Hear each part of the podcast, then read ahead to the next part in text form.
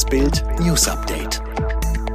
Es ist Dienstag, der 27. April und das sind die Bild Topmeldungen. Führten uns falsche Prognosen in den Lockdown? Schläger bepöbelt, bespuckt, tritt Syrer in Erfurter Straßenbahn. Bund und Länder einigen sich auf mehr Normalität für Geimpfte.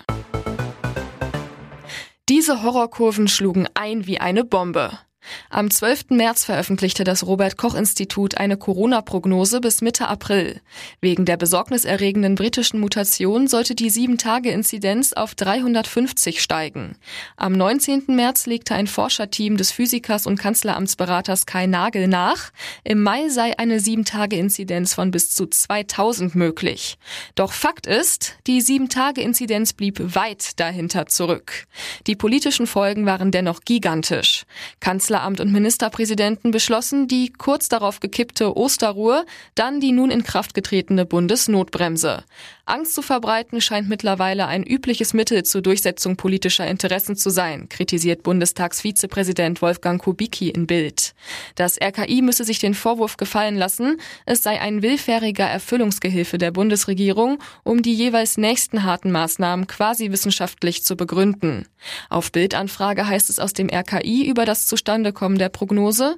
Bei der Prognose wurde der Trend in die Zukunft fortgeschrieben, den wir zuvor über acht Wochen stabil beobachtet haben und der sich zunächst auch fortsetzte wie vorhergesagt.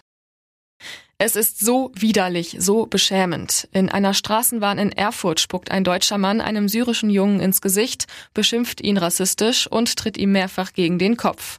Zeugen filmen die brutale Attacke um 23.10 Uhr in der Linie 5.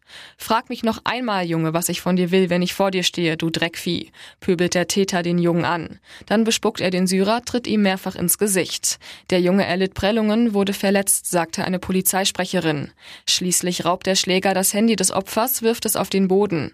Als der Tramfahrer eingreift, wird er ebenfalls beschimpft. Der Täter entkommt, bevor die Polizei eintrifft, kann jedoch dank der Videos identifiziert werden. Christian B. war zuletzt als Aushilfe bei einer Umzugsfirma tätig. Ein polizeibekannter Schläger, auch schon wegen Diebstahls und Drogen auffällig.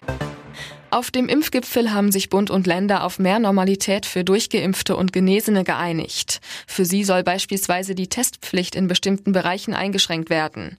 Bundeskanzlerin Merkel geht davon aus, dass die Impfpriorisierung irgendwann im Juni wegfällt. AstraZeneca hat die Klage der EU wegen der schleppenden Impfstofflieferung als unbegründet zurückgewiesen. Man habe die Vereinbarung mit der EU-Kommission vollständig erfüllt. Firmenchef Soriot hatte immer wieder erklärt, dass der Vertrag nur zu bestmöglichen Bemühungen verpflichte.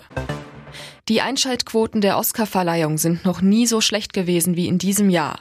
Nicht mal 10 Millionen US-Bürger haben sich die Gala angeguckt.